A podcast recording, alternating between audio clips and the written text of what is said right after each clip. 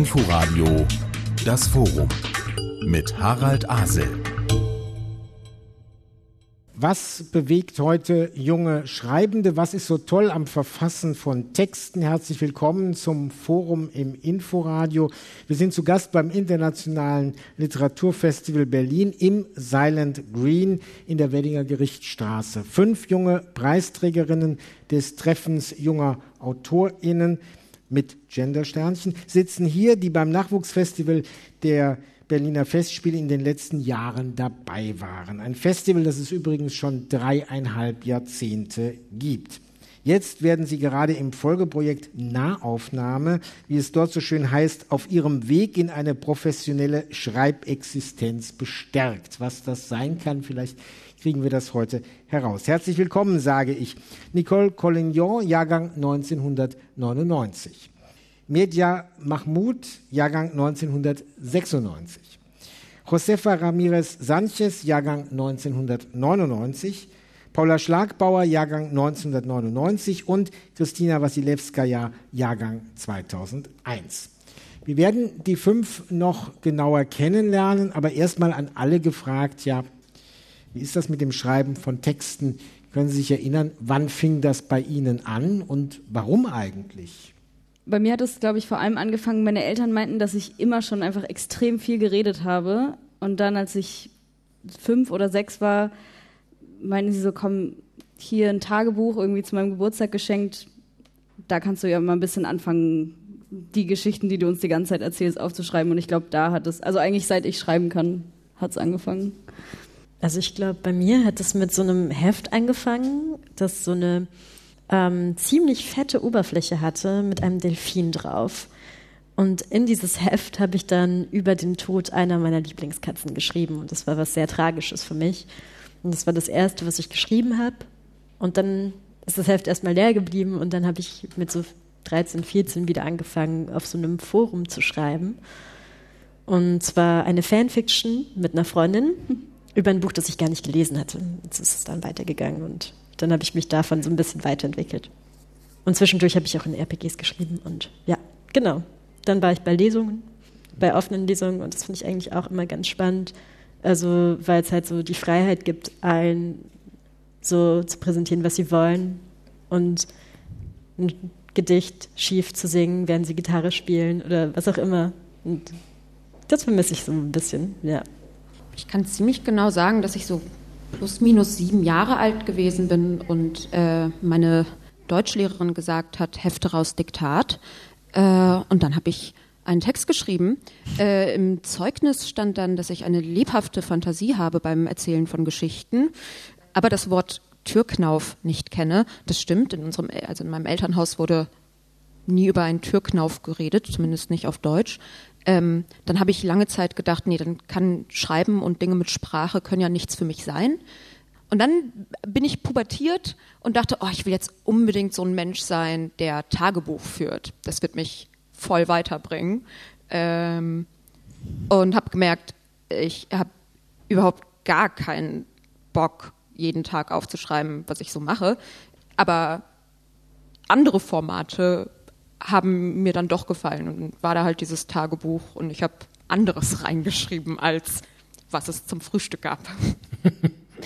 Bei mir hat es auch mit dem Tagebuch angefangen. Nur ganz am Anfang konnte ich noch, also ich habe nicht wirklich geschrieben, ich habe nur so Wellen in so diese Zeilen geschrieben, gefüllt und ich hatte so die Hoffnung gehabt, dass ich dann am Ende verstehe, was ich dann überhaupt geschrieben hatte. Und dann habe ich das so ein paar Jahre später gefunden und ich war so ich war richtig traurig darüber, dass ich nicht mehr wusste, was diese Wellen bedeuten. Ähm, aber ich habe, glaube ich, auch in der Schule angefangen, wirklich Geschichten zu schreiben. Das hat mir auch total Spaß gemacht. Dann wollte ich immer, dass meine Lehrerin die liest, wenn sie die Hefter kontrolliert. Dann habe ich immer so Notizen geschrieben, so lesen Sie sich alle die ganze Geschichte durch und so. Aber jetzt denke ich so, waren schon ziemlich kitschige Fantasiegeschichten, die man am Anfang sich ausgedacht hat. Ich schreibe eigentlich gar nicht so viel. Ich habe nur viele Freunde, die im äh, Literaturbereich arbeiten und das studieren und das wollte ich dann auch mal ausprobieren und gucken, wie das funktioniert und habe dann eben ein Stück geschrieben und das hier eingeschickt und wurde dann eingeladen. Also so bin ich zum Schreiben gekommen. Also mit Stück meinen wir ein Theaterstück. Ja, ein ja. Theaterstück. Genau.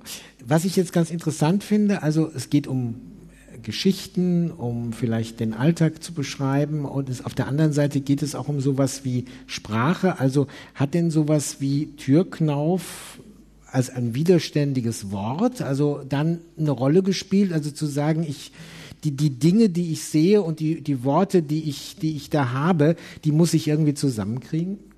Voll. Und das ist auch, glaube ich, also ich mag Schreiben auch gar nicht so sehr in dem Sinne, als dass ich Worte so unzuverlässig finde. Aber ich glaube, genau darum arbeite ich mich daran so ab, weil ich, äh, egal wie zufrieden ich oder wie sehr ich das Gefühl habe, dass was ich sagen wollte, ist beim Gegenüber angekommen. Es bleibt immer noch so eine Restdistanz zu der Idee dessen, was ich beschrieben habe. Und ich glaube, das ist so ein, im Grunde fühle ich mich sehr oft wie so ein Pferd, dem man eine Karotte vorhält und an die Stirn gebunden und man läuft hinterher und man denkt, ah, okay. Und, und zwischendurch passieren Dinge, die schön sind, aber es ist auch aus einer tiefen Unzufriedenheit mit äh, Zeichen umzugehen und sich mitzuteilen heraus, glaube ich, für mich so spannend. Nee, es geht mir genauso. Also vor allem, weil ich dann selbst daran denke, dass wenn man versucht, ein Gefühl zu beschreiben, dass man es trotzdem nicht wirklich so zeigen kann, wie man es eigentlich möchte. Einfach weil es nicht so viele Worte dafür gibt, wenn man irgendwas beschreiben möchte.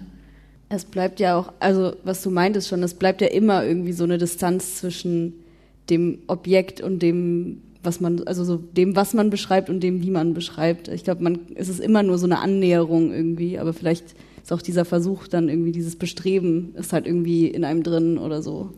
Ich finde es auch ganz spannend. Ich glaube, Paul Celan meinte auch, dass eigentlich nicht ein Dialog zwischen den AutorInnen und den LeserInnen besteht, sondern zwischen den LeserInnen und dem Text. Und mhm. ich gebe den Text in eigentlich ab, ab einem gewissen Punkt und dann habe ich keine Macht mehr über ihn. Und er wird von einer anderen Person, die ganz andere Erfahrungen gemacht hat und ganz andere Assoziationen zu den Worten hat, die ich geschrieben habe, gelesen und wird ganz andere Bilder erzeugen. Und das finde ich irgendwie so mega spannend daran. Ja, vor allem, wenn Leute dann irgendwas erzählen, was sie in deinem Text oder so gesehen haben und denkst du so, oh, echt? Okay, hätte ich gar nicht gedacht. Und es überrascht mich jedes Mal, wenn ähm, Texte von mir anders wahrgenommen werden, als ich sie tatsächlich eigentlich wahrnehmen wollen würde.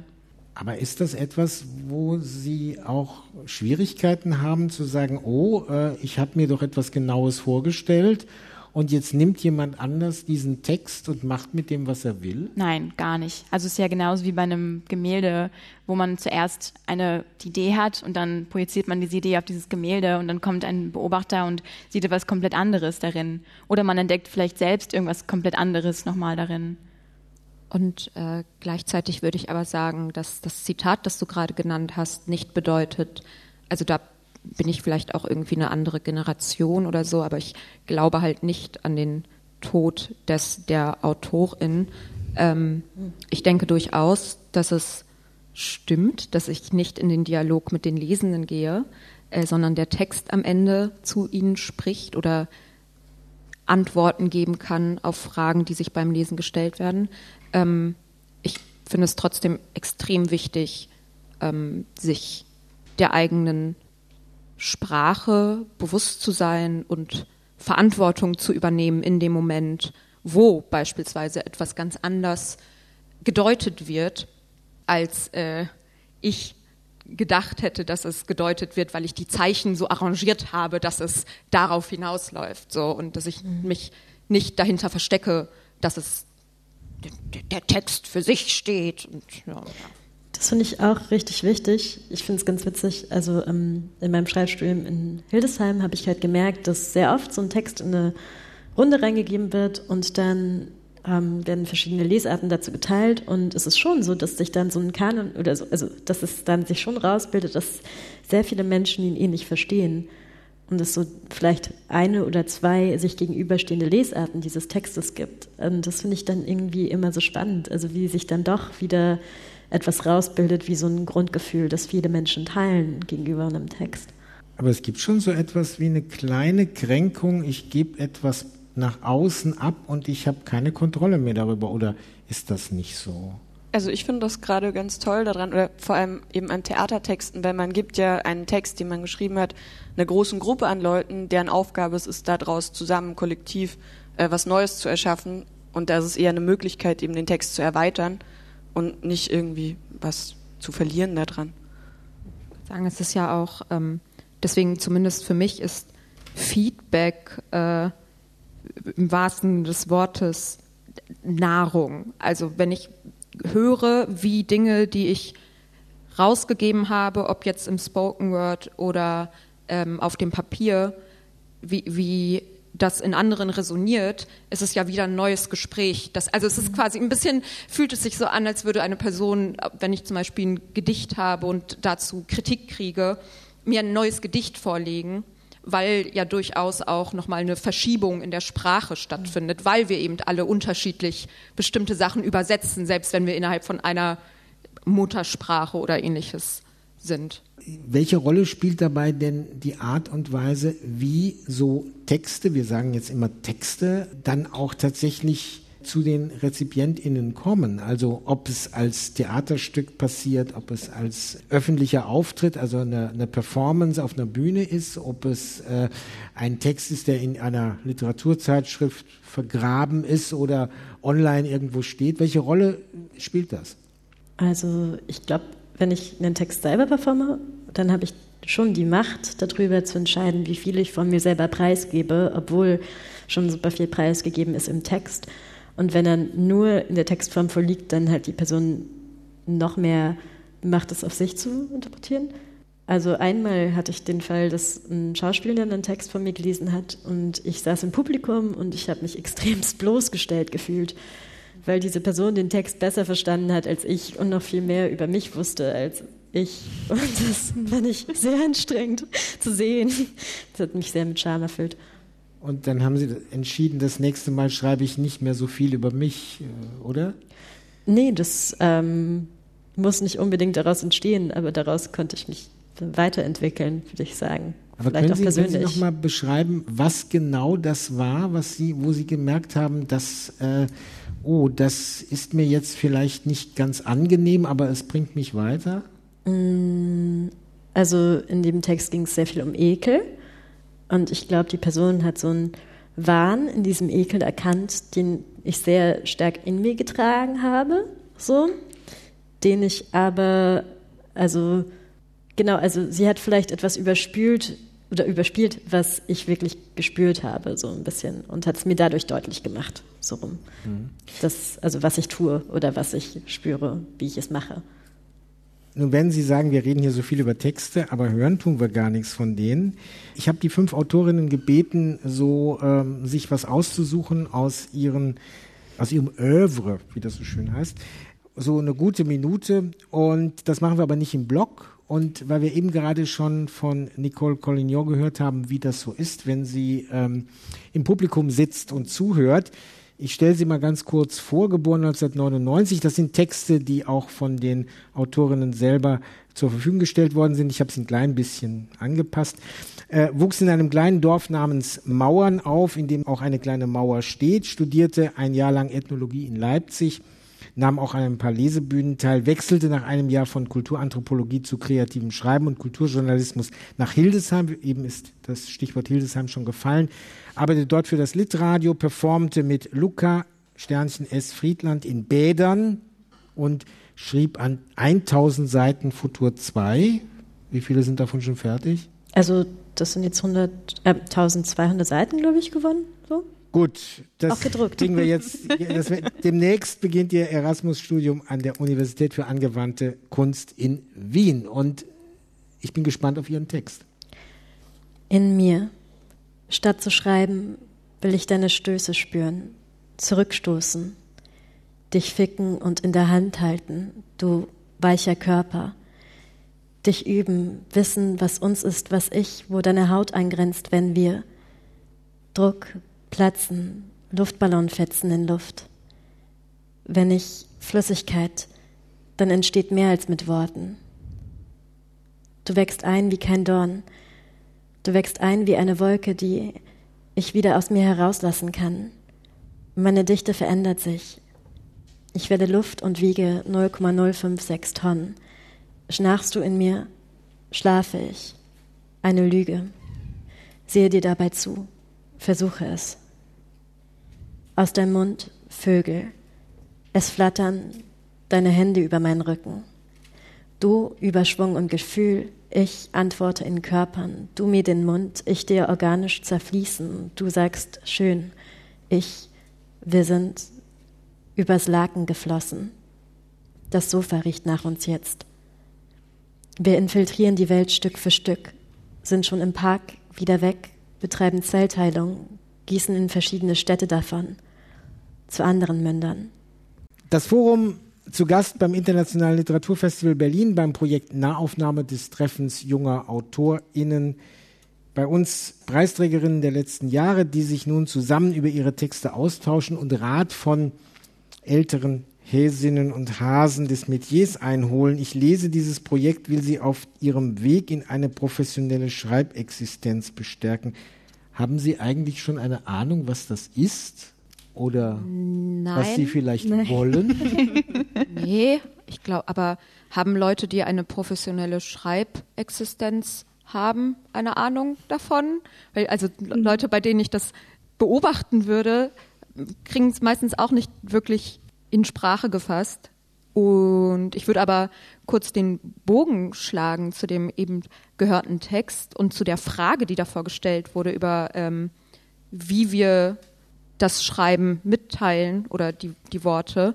Also als Person, die viel im Spoken Word ist, aber auch viel im Internet, fand ich hier zum Beispiel mega krass, dass du diese Auswahl getroffen hast, weil du halt mit deinem Körper hier bist und es ein sehr körperlicher Text ist und es einfach 10.000 Unterschied macht, ob man das auf Papier, das geduldig ist, macht oder ob man zum Beispiel vorträgt und äh, dass eben definitiv die Frage des Mediums eine ist, die uns, würde ich jetzt einfach pauschal, ich weiß es nicht, stark beschäftigt, mhm. ist, glaube ich, also mich zumindest sehr, sehr, sehr, sehr doll. So, weil ich auch merke, dass es extrem viel an meinem Schreiben verändert und tut. Und da schlage ich dann wieder den Bogen zu der Frage, die eben gestellt wurde mit der äh, professionellen Schreibexistenz. Ich weiß nicht, ob es einen Weg dorthin gibt, aber falls jemand das weiß, meldet bitte auch bei uns bitte. an. Weil gerade mache ich einfach 300 Dinge und alles ist sehr verschieden und Leute denken dann trotzdem so, ja, Media macht halt was mit Schreiben und ich denke, nein, ich mache ganz viele komische, unterschiedliche Dinge und ich hoffe einfach darauf, dass irgendwas davon ein schöner Baum wird, der über Jahre wächst. Ich nehme mal nochmal diese Frage mit der Schreibexistenz einen Schritt zurück, weil ich die, den anderen Punkt ganz, ganz spannend finde und da würde ich gerne von den anderen hören, was Sie da für, für Erfahrungen mitgemacht haben. Nämlich dieser Punkt, es ist ganz entscheidend, ich sage jetzt mal, in welchem Medium ich irgendwas transportiere. Also na klar, wenn ich etwas vortrage, dann sage ich etwas anderes aus mit meinem Text, als wenn er nur geschrieben steht. Vor allem finde ich auch, dass es einen Unterschied macht, ob er jetzt irgendwie als Instagram-Post irgendwo auftaucht oder irgendwie so eine Fließzeile ist oder, oder wirklich gedruckt in einem Buch steht.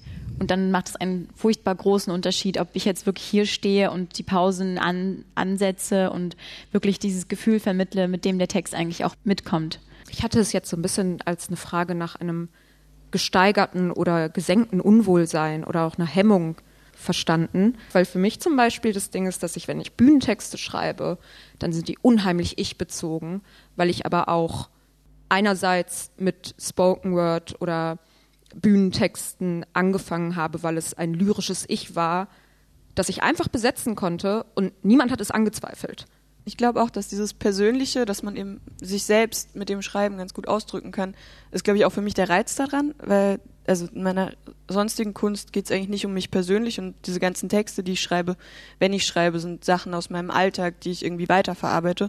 Und ich finde, das ist das beste Medium dazu, wenn man, weil es sehr direkt ist, einfach, wenn man sich äh, hinsetzt mit einem Computer, mit einem Stift oder irgendwie und erstmal aus sich rausgehen muss mit irgendwas. Aber ich finde es trotzdem krass, dass du extra Bühnentexte hast und ähm, dann Lyrik, die du dann nur für die Schriftsprache hast sozusagen. Und hast du dann trotzdem in der Schrift Lyrik Momente, wo du dann trotzdem lyrisches Ich hast oder wie machst du das? Ja, absolut, absolut. Also das war auch äh, gerade ein Beispiel, wo ich gemerkt habe bei Poesie.exe, dass das für mich auf der Bühne nicht in Frage kommt, mhm. weil ich eben auf der Bühne immer auch und es hat lange gebraucht, bis ich das verstanden habe, weil ich mich angreifbar mache und wirklich sehr verletzlich bin. So, eben weil ich einfach physisch anwesend bin und gesehen werde und die Leute Text und Person nicht trennen. Das finde ich aber spannend, weil ich also für mich persönlich gibt es immer eine Trennung zwischen mir und meinem Text. Also wenn jemand, deswegen habe ich auch nie mit Kritik oder Feedback, das kann ich eigentlich gar nicht persönlich nehmen, weil ich immer irgendwie das als so eine so ein Ausdruck oder so eine Äußerung zwar schon von mir selbst, aber immer schon so mit so einem Abstand dazu. Also es gibt schon Texte von mir, die so sehr persönlich sind, aber das sind dann auch eher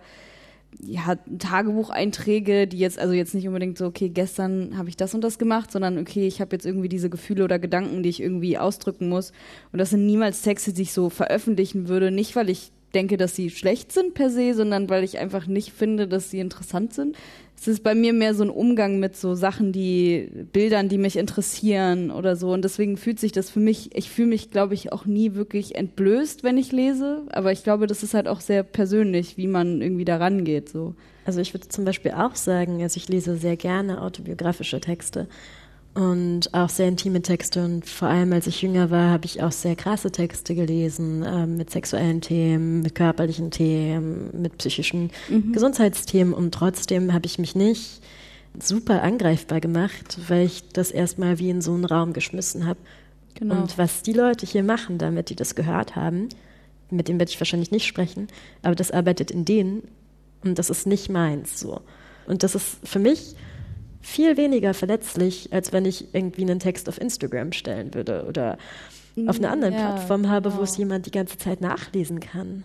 Ja, es ist halt, äh, ja genau, also ich empfinde immer irgendwie so eine gewisse Distanz zu meinen Texten. Also ich empfinde die immer als etwas Äußerliches, was nicht unbedingt so aus mir heraus irgendwie oder mit mir so krass eng zusammenhängt. Das ist halt etwas, was ich mache, nicht etwas, was ich bin vielleicht. Also vieles ist ja Text, nicht nur Texttexte. Und ich habe, wenn ich eben mit meinem Körper auf der Bühne bin, sehr oft die Erfahrung gemacht, dass auch dieser Körper gelesen wird, dass er beschrieben wird, dass er schon, dass er Dinge eingeschrieben sind und ich mit diesen Einschreibungen und dem Wissen darum, dass andere Leute, ohne dass ich es kontrollieren kann, mich lesen, äh, ja.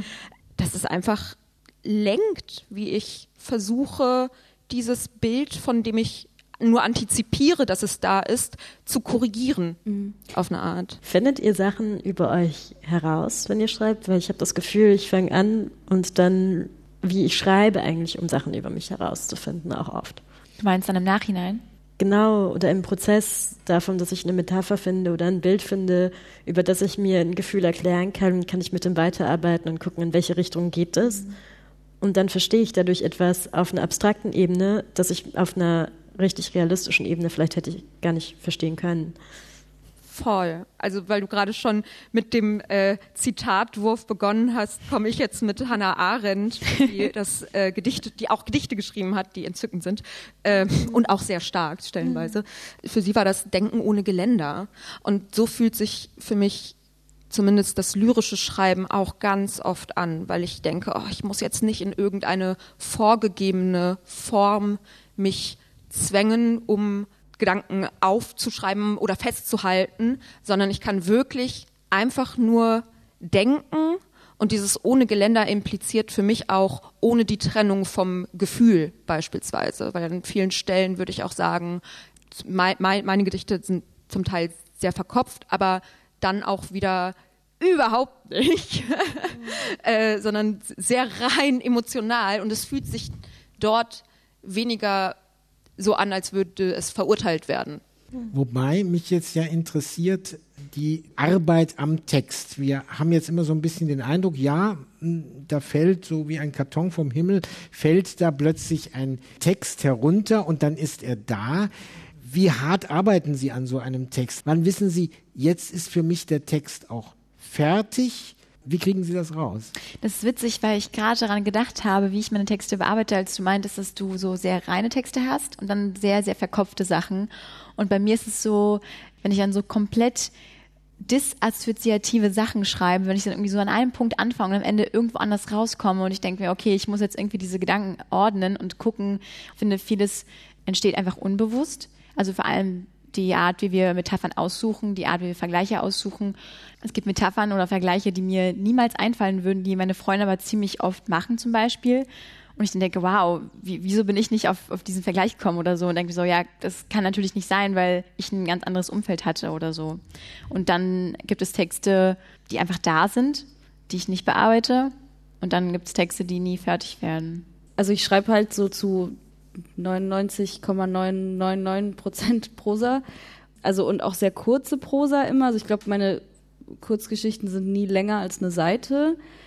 Das liegt auch daran, dass ich sehr, also für mich ist Schreiben sowas fast schon was Rhythmisches irgendwie. Also ich habe das Gefühl, okay, ich will hier ankommen und dann baue ich nach hinten zurück.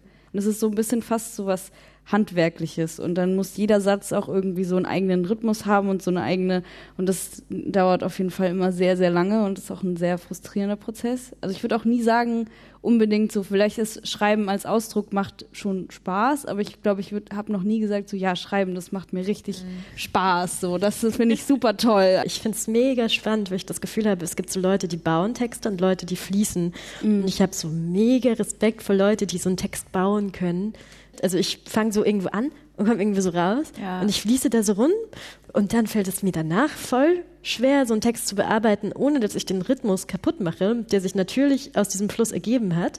Also ich glaube, wenn man so ein Romanschreiberling ist oder so, dann muss man das wahrscheinlich einfach so wirklich planen können. Planen ist vielleicht ein bisschen äh, zu hoch gedacht. Mhm. Es ist mehr so, also ich schreibe oft so abschnittsweise und dann schiebe ich halt die ganze Zeit rum. Deswegen ist auch die oh. einzige Lyrik, die ich schreibe, sind halt Collagen, weil da kann man halt richtig schön so, okay, hier passt der Satz besser und hier, also es ist genau, es ist halt wirklich mehr so ein Bauen von etwas als so ein Fluss. Aber was, das finde ich halt wiederum richtig spannend, weil ich halt voll oft dann so, okay, ich gucke mir seit zweieinhalb Wochen den gleichen Absatz an, vielleicht könnte ich auch einfach mal weiterschreiben, aber das fällt mir halt persönlich mega schwer. Also Deswegen, ich glaube, das ist, das findet man beim anderen dann auch immer so. Das Gras ist halt immer grüner auf der anderen Seite. Ne? Ja. Das, Schöne, das Schöne ist ja, dass wir hier nur kurze Textausschnitte hören können, sodass wir gar nicht das Problem haben, dass wir schauen, wie kann jemand eigentlich auf der Langstrecke diesen Weg durchhalten. Wir machen mal weiter mit zwei Texten. Paula Schlagbauer, geboren 1999 in Regensburg, studiert Bühnenbild an der UDK Berlin und Regie an der Otto Falkenberg Schule München. Gut, dass es ein ICE gibt zwischen ja. den beiden Orten. Nicht? Sie macht Theater mit ihren Kollektiven Katrin, lass mich bitte die Kinder sehen und Grizzly und Leo Productions schreibt und bastelt gerne. Preisträgerin Treffen junge AutorInnen 2020. Ihr damals eingeladenes Stück Chicken Filet wird Ende Oktober 2021 bei den Kammerspielen in Leipzig uraufgeführt. Bitte. Ja, ich werde einen äh, kurzen Teil aus diesem Stück vorlesen. Äh, Trigger Warning, es geht um sexuelle Gewalt, wer das nicht hören möchte. Dann packt er aus. Ist ja normal beim Couchsurfing was über sich zu erzählen und er redet wie ein Wasserfall. Er hat so eine Zahnlücke zwischen den extrem weißen Schneidezähnen und er schenkt nach. Er erzählt von seinen Couchsurfing-Erfahrungen. Wir trinken. Er erzählt von Partys und ich trinke. Er erzählt davon, wie sie alle so frei waren bei diesen Partys und dann von seiner Ex-Freundin in Paris da stimmt was nicht mit der Freundin. Wir sollten schlafen gehen. Er holt den Artikel, der über ihn in der Zeitung stand und Olivia möchte wirklich schlafen gehen. Komm schon noch ein bisschen, komm, die Party, das, das ist schon. Wo können wir denn schlafen? Hier ist das Schlafzimmer. Da ist nur ein Bett, aber ein großes. Der schläft sicher auf dem Sofa. Oh, we're gonna fit in here. Uh, you sleep here and you here and I will. Guter Witz. Olivia legt sich hin. Wait, I have a surprise. Und holt eine Flasche Öl aus dem Nacht Schränkchen. Olivia liegt auf dem Bauch und er beginnt ihre Beine einzuölen. Sie glänzen. Hey, ich bin richtig müde und würde echt gerne schlafen. Come on, it's relaxing. No, I would really like to sleep. Laura, ich will echt schlafen. Hey, Alter, sie will schlafen, lass mal. Yeah, I'll just freshen up, then I'll come back. Ja, gute Nacht. Licht aus, rein ins Bett. Das war komisch, gute Nacht. Es ist kurz ruhig und wir schlafen ein bisschen, aber er hat keinen Witz gemacht. Er kommt wirklich wieder und er möchte, dass ich rutsche oder wollte er in die Mitte, egal. ich leg mich in die Mitte, Olivia schläft, schläft echt schon. Vielleicht ist das gar nicht so gut, wenn sie neben ihm liegt. Sie hat ja auch ein bisschen panisch geklungen vorhin. Welche Decke nehme ich denn jetzt und wie lege ich mich hin? Schlaf gut. Vielen Dank. Christina Wasilewskaja wurde 2001 in Sibirien geboren, lebt jedoch seit sie denken kann in Berlin, wo sie nach einem Orientierungsstudium in Philosophie gerade einen Naturfreiwilligendienst in Griechenland absolviert. Neben Gedichten und Träumen schreibt sie in ihrem Blog Milieumirror und für funky.de. Als 2020er Abiturientin wünscht sie sich ein langes Leben, in dem sie die Welt noch in ihrer Schönheit und Vielfalt erfahren darf. Preisträgerin treffen junge AutorInnen 2020. Bitte. Ich habe ein Gedicht mitgebracht, das ich letztes Jahr während der Quarantäne geschrieben habe. Äh, das Gedicht heißt Stummfilm. Ich habe mich gefragt, wie das sei, wenn alles still liegt. Kopf nicht mit Musik und Gedankenfülle und nur die Wolken die einzigen Stimmen der Welt wären. Selbst der Friedhof ist nicht taubstumm. Bohrmaschinen bleiben wie Vögel durch die Jahreszeiten. Katzen dösen im Hof der Oma. Sonnenblumen schwingen im Sommer. Das Quietschen meiner Schaukel, ich versuche die Baumspitzen mit meinen Zehen zu berühren. Sonnenuntergänge, die unter den Linden hell orange erleuchten. Skateboards über den Asphalt haschen. Ich schließe die Augen, im Lustgarten spielt ein alter Herr E-Gitarre. Ich bin verloren und gewonnen in einer Zeit aus geschlossenen Türen. Meine Nase staubig vom Küssen der Fensterläden. Ich lese die Zeitung auf den kleinen Bänken in den Dazwischengassen. Wie sehr habe ich mich verändert seit gestern. Collagen und Sonnenfotos, Geisterstraßen, Playlist-Marathons. Der Frühling kommt allein. Jeden Tag Fahrrad fahren, um nicht zu vergessen, dass es da draußen gibt. Wir werden später davon erzählen, aber erstmal Stille innehalten. Sein eigenes Stethoskop sein in dem Sturm aus Stimmen. Gebrochene Zeiten ohne Stundenglas. Nur das Bewegen der Wolken wie in einer Glaskugel gefangen. Selbstporträts, um nicht zu vergessen, dass es die Welt noch gibt wieder Wolken, das Schwingen der Schaukel, meine Füße berühren die Baumspitzen, Geisterstraßen und Sonnenuntergänge. Der Frühling kam und ging allein, der Winter brach ein, still wurde es neben meinen Duftkerzen. Summe stumm die Melodien alter Lieder, meine Pflanzen sind eingegangen. Ich habe einen Vorhang aus glitzerndem Polyethylen, im Wind rauscht er vor sich hin. Seit gestern war ich jemand anders, jetzt bin ich nur hier. Nicole Collignon, Mitya Mahmoud, Josefa Ramirez Sanchez, Paula Schlagbauer und Christina Wasilewskaja sitzen hier im Silent Green in der Lounge der Betonhalle beim Internationalen Literaturfestival. Das Silent Green in Wedding war mal ein Krematorium und ist jetzt ein angesagter Veranstaltungsort. Und Sie sind mir vorhin ausgewichen, aber ich lasse mich nicht wegdrängen bei der Frage der professionellen Schreibexistenz. Und dahinter steckt ja auch so ein bisschen die Frage, was lässt sich eigentlich beim Schreiben lehren und lernen, beim kreativen Schreiben an einer Universität, aber auch in Workshops, wie sie beim Treffen junger AutorInnen stattfinden. Ich glaube, ich würde da gleich einhaken und sagen, dass ich in diesem Gespräch ja super viel von euch lernen und lernen kann und dass es gerade eben darum geht. Und mhm. auch in Schreibschulen, zumindest in denen, die ich kenne, geht es gerade eben um diese Gespräche in den Kursen und auch außerhalb der Kurse die mich im Schreiben und andere hoffentlich auch so weiterbringen. Das Gespräch über Literatur ist eigentlich das, was einem wirklich was lernen kann, habe ich das Gefühl. Und da gibt es nicht das eine Wahre. Ja, ich würde dem voll zustimmen. Und jetzt so bezüglich der professionellen Schreibexistenz. Also für mich persönlich steht schon ziemlich lange fest, dass ich nicht unbedingt schreiben muss. Ich will nur gern von Schreiben umgeben sein. Also wenn ich zum Beispiel irgendwann so eine kleine Verlagsbuchhandlung hätte und dann so Lesungen veranstalten würde, das würde mir auch schon irgendwie genügen. Ich finde es halt immer ein bisschen schwierig, dann so, so eine Sache wie Schreiben dann in so einem bisschen kapitalistischen oder so ein bisschen so einer Produktionsweise zu sehen. Also so, ich habe halt, glaube ich, noch nie darüber oder eher selten darüber nachgedacht, so, okay, ist es jetzt etwas, womit ich mein Geld verdienen will? Weil ich glaube nicht, dass es das ist, was das irgendwie für mich ausmacht. Und ich glaube, vielleicht geht es euch auch ähnlich. Ja, ganz genau so. Und ich finde es auch schade, dass es oft so ist, dass man sich dann auch, dann kommt man viel schneller da rein, sich mit anderen Leuten zu vergleichen und dann mhm. denkt, okay, was will der Markt gerade? Oder irgendwie passt das Gedicht nicht zu den anderen Gedichten, die gerade so herumschwirren. Und das finde ich total schade, weil dadurch ja. gehen einen auch selbst viele Ideen einfach verloren, weil man denkt, okay, das ist jetzt nicht gut genug oder Wie so. oft wurde ich veröffentlicht und ja, was habe ich gewonnen? Wettbewerbe wie viele gewonnen? Wettbewerbe habe ich gewonnen? Was also man man fängt genau, man fängt halt an sich in diesen in diesen Marktprozessen irgendwie so zu sehen und das macht halt auch viel Druck und auch viel Unglück, glaube ich, bei, auch beim Schreiben irgendwie, wenn man dann anfängt, sich so in diesen Kategorien zu messen und deswegen versuche ich da einfach noch nicht so viel drüber nachzudenken, was, also es wird sich das ergeben, was sich ergeben wird. Also mir macht das gerade diese ganzen Wettbewerbe und Literaturzeitschriften und irgendwo was einreichen, macht mir gerade sehr viel Spaß am Schreiben, weil man halt irgendwie einen Druck hat aber auch die Aussicht darauf hat, dass man auf jeden Fall gelesen wird oder zumindest irgendwo mhm. drin steht und sein Name irgendwo steht. Ich mag das sehr gern, aber nee, es, es ist da gehe ich auch voll mit, vor allem, weil ich das Gefühl habe, dass, also ich kenne es auch von vielen Freunden von mir, die gerade deshalb noch beim Schreiben bleiben, einfach weil sie dann so eine Art Motivation haben oder einfach einen Ansporn oder einfach auch eine Idee, einen Gedanken haben, den sie dann einfach weiterentwickeln können und dann auch gleichzeitig Leute treffen. Also ich finde, den größten Gewinn, den ich dadurch gemacht habe, dass ich bei irgendwelchen Wettbewerben teilgenommen habe, ist, dass ich so viele wundervolle Menschen kennengelernt habe. Meine besten Freunde habe ich durch äh, den Theo Schreibwettbewerb kennengelernt, ohne jetzt Werbung dafür zu machen.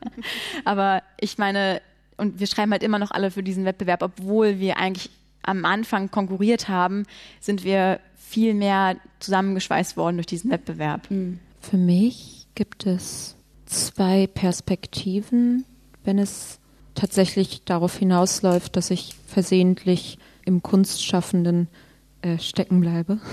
Mhm. ähm, das eine ist, dass ich, und daran arbeite ich aktiv, ähm, dass ich gerne an Stellen kommen würde, wo ich umverteilen kann.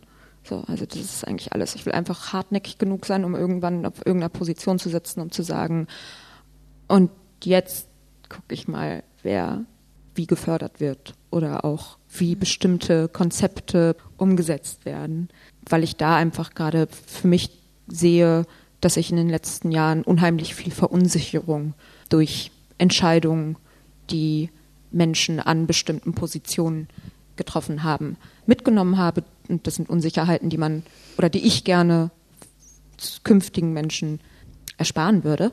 Die zweite Perspektive ist, ich habe einfach durchaus schon so meine Haltung gefunden zu dem, was ich tue und auch klar vergleichen passiert manchmal noch, aber ich glaube, das ist einfach systembedingt.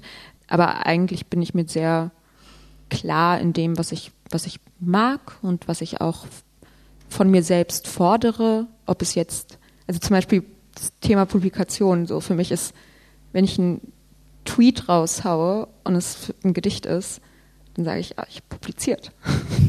so, es wäre ist mir auch egal, ob da jetzt ein Verlagshaus draufsteht oder nicht. Ich habe publiziert, Leute haben das gelesen und am Ende sind halt Bestseller-Lyrikbände auch maximal 500 Mal verkauft worden. Wenn da 100 Leute diesen Tweet gelesen haben, fühle ich mich schon wie eine richtige Poesieperson, Mensch. Also diese zweite Option kurz gefasst ist, ich habe jetzt so meine Haltung und vielleicht will der Markt irgendwann diese Haltung, dann das wäre großer Zufall, Glück. Also es wäre ja auch schön, wenn es mehr Tweets gäbe, die alle so eine interessante Gestaltung haben, dass wir sie als Gedichte wahrnehmen. Ich nehme mal diesen einen Punkt auf. Ich möchte gerne an einer Stelle sein, wo ich etwas umverteilen kann. Wo sagen Sie denn, da wird zu viel von dem einen gefördert und zu wenig von dem anderen. Ich, ich glaube, ich fange an und werfe nur eine Sache rein. Es gibt bestimmt noch genügend andere Dinge, die euch zum Ergänzen dazu kommen. Aber äh, Romane. Ro Romane im Vergleich zu Lyrik. Und das ist das Ding. Am Ende können wir uns nicht dem Umstand entziehen, dass wir auf einem Markt sind und, und kapitalisiert werden.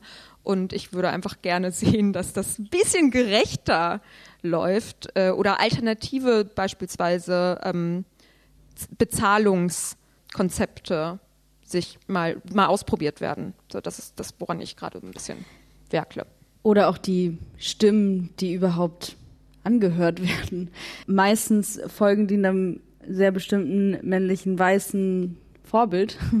Also es, es gibt einfach ähm, wenige Stimmen von BIPOCs oder migrantischen Perspektiven oder so. Ich glaube, das wird vielleicht gerade ein bisschen, vielleicht ist das Bewusstsein ein bisschen größer als noch vor 15 Jahren, aber es ist trotzdem halt immer noch so, dass, dass ein so ein bestimmtes Narrativ immer irgendwie stärker und immer weiter vorne ist als, als ein anderes, was marginalisiert wird irgendwie. Und das finde yeah. ich dann auch, also das liegt ja auch daran, dass man als migrantische Person zum Beispiel auch schon viel schlechtere Chancen damit hat, irgendwie auf so eine Gymnasialbildung oder so, einfach durch irgendwie so äh, gesellschaftliche Prozesse und dann gibt's halt vielleicht auch nicht so den einen Lehrer, der dir sagt, so hey, du kannst doch richtig gut schreiben oder so, du hast voll was zu sagen oder struktureller Rassismus exakt. sind diese gesellschaftlichen exakt, Prozesse. Exakt, ja, dann geht es auch einfach aus. Ja, ja, so, ja. Dann, auf jeden Fall. Dann geht es auch dabei weiter, zum Beispiel bei Agenturen, bei Literaturagenturen, wenn Leute was einsenden, ob dann halt Rechtschreibung das Wichtigste ist oder ob es vielmehr um den Inhalt geht. Und ob man dann sagt, okay, man arbeitet an den anderen Sachen, weil es einfach so verschiedene Hürden gibt. Und dann halt in ein krasseres Lektorat reinzugehen zum Beispiel oder so. Ja, also für Rechtschreibfehler ist ja auch ja. irgendwo auch das Lektorat gedacht.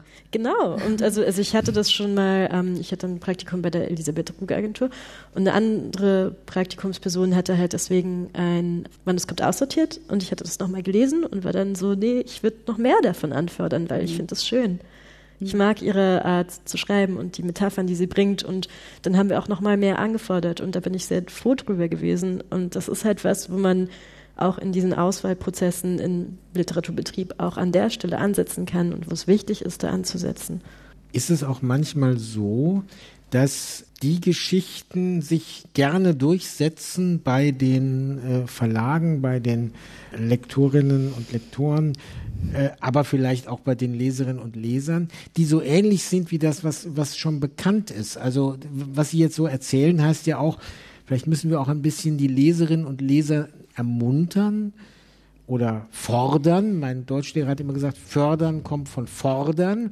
Endlich mal äh, wegzugehen von diesen 300 Seiten Schinken mit den Geschichten, die so ähnlich sind wie die, die Sie schon mal gehabt haben. Ich glaube halt nicht, dass das an den LeserInnen liegt. Wenn ich als Kind zum Beispiel eine Migrationsgeschichte gelesen hätte über Leute, die so sind wie ich, das hätte mir so viel gegeben einfach. Also so ich, ich, ich weiß, dass einfach so eine Repräsentation von Narrativen super wichtig ist, auch für Leserinnen und Leser. Und ich glaube nicht, dass, also ich glaube, das wünschen sich auch echt viele Leute. Es gibt halt eine große Gruppe von Menschen, die halt dessen Stimme nicht gehört wird und auf der anderen Seite, die ihre Stimme aber auch nirgendwo wiedererkennen. Und ich glaube nicht, dass das Publikum das nicht will. Ich glaube, es wird nur nicht gefördert. Also und das ist auch ganz erlernt, was man gut findet oder was man schlecht findet. Also trans, NB oder weibliche Positionen kommen halt einfach weniger vor.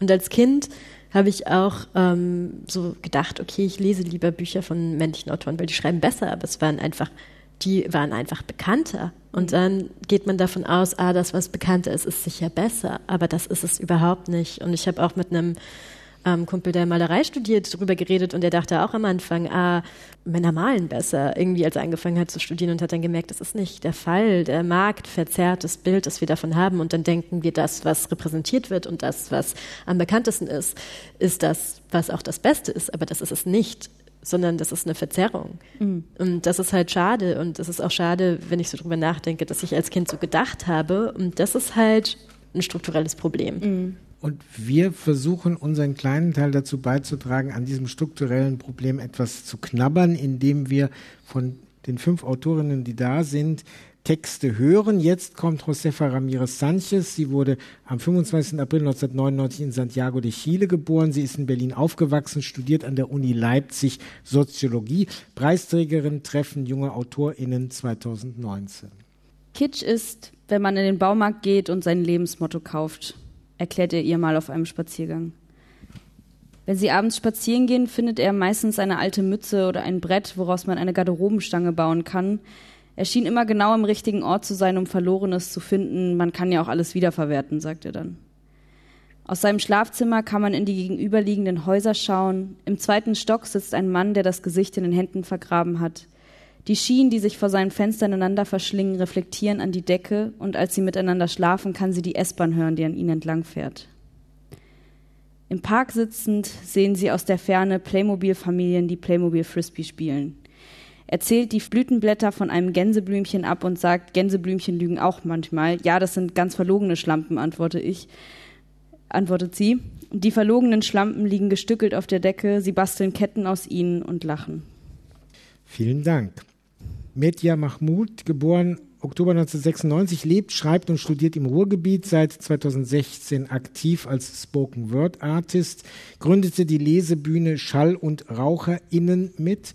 2017 Treffen junger AutorInnen, leitet seit 2018 Schreibwerkstätten und Workshops zur Textperformance. 2021 moderiert M, so hat sie sich da jedenfalls geschrieben, das M, äh, erstmals das Talkformat Deutschland schön reden im Ringlockschuppen Mülheim.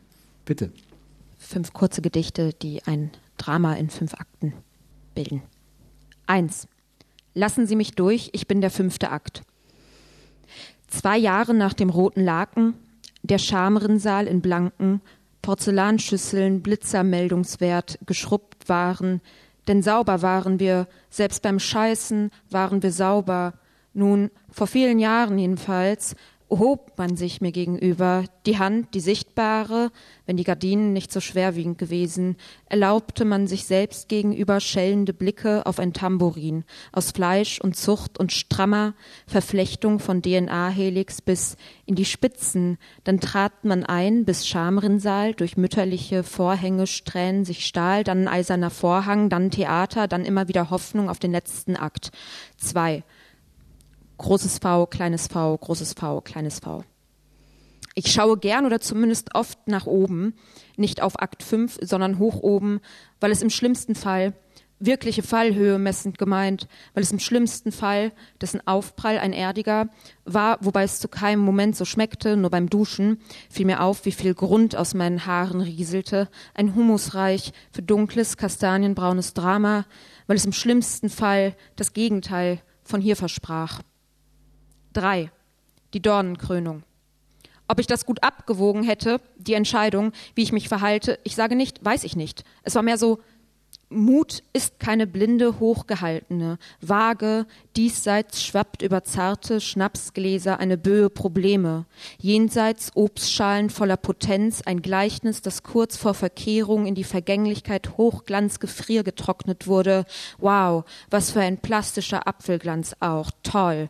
Probleme sind dornige Chancen. Beim Liebherrn Christian, ich hätte eine seichte Rose werden können. Aber nein, ich wollte ja reden dürfen. Es gibt Verhältnisse, in denen sich Verhalten schon als Revolte verhält. Ein Brombeerstrauch fleucht sich über die Grünanlagen der Stadt und irgendein Köter hebt stets das Bein, nennt sich danach Geschäftsmann. Es braucht keine Aufrichtigkeit, nicht für den stolz bolzenden aufrechten Gang. Jeder Schritt gibt ein Stachel am Strauß. Vier. In der Dermatologie. Ich hasse nicht, dass wildblütende Pigmentflecken aus diesen Poren sprossen. Ich hasse nicht, dass Flecken so befleckt klingt. Ich hasse nicht, dass ich oft vor Schreck kleckere oder aus meiner semipermeablen Membran herauskleckse. Ich hasse nicht die Erfahrbarkeit der Wege, mit denen all dies kam. Ich liebe es nicht, dass du mich auch nur ein Müh mitgemuldet haben könntest. Ich habe mir bereits vorgestellt, einen Knochen aus deinen Rippen zu reißen. Ich liebte es und da bekam die Angst, es mit mir zu tun. Fünf. Choose your weapon. Ich entscheide mich, das heißt, ich trenne mich. Ich entscheide mich, das heißt, ich spalte Ding. Ich entscheide mich, das heißt, ich versuche, das Schwert zu greifen und schneide mich dran. Mit der Zunge umschlinge ich einen kunstseidenen Tropfen. Von Hand in Mund leben ist wie Häutung zu verlangen von einer Schlange, die im Ei noch gärt. Ich entscheide mich vom Mund zu Schlüsselknochen, hinab die Arme, an jedem Härchen bleibt, Klettverschlusseffekt, ein Wort, ein wenig davon hängen, in die Handlung zu sterben. Das ist kein Märtyrertum, das ist ganz normal. Vielen Dank. Das war das Forum vom Internationalen Literaturfestival Berlin. Im Silent Green lernten wir fünf Preisträgerinnen des Treffens junger AutorInnen der Berliner Festspiele kennen. Danke sage ich Nicole Collignon, Mitya Mahmoud, Josefa Ramirez Sanchez, Paula Schlagbauer und Christina Wasilewskaja. Und ich danke allen, die uns auf welchen Wegen auch immer aufmerksam zugehört haben.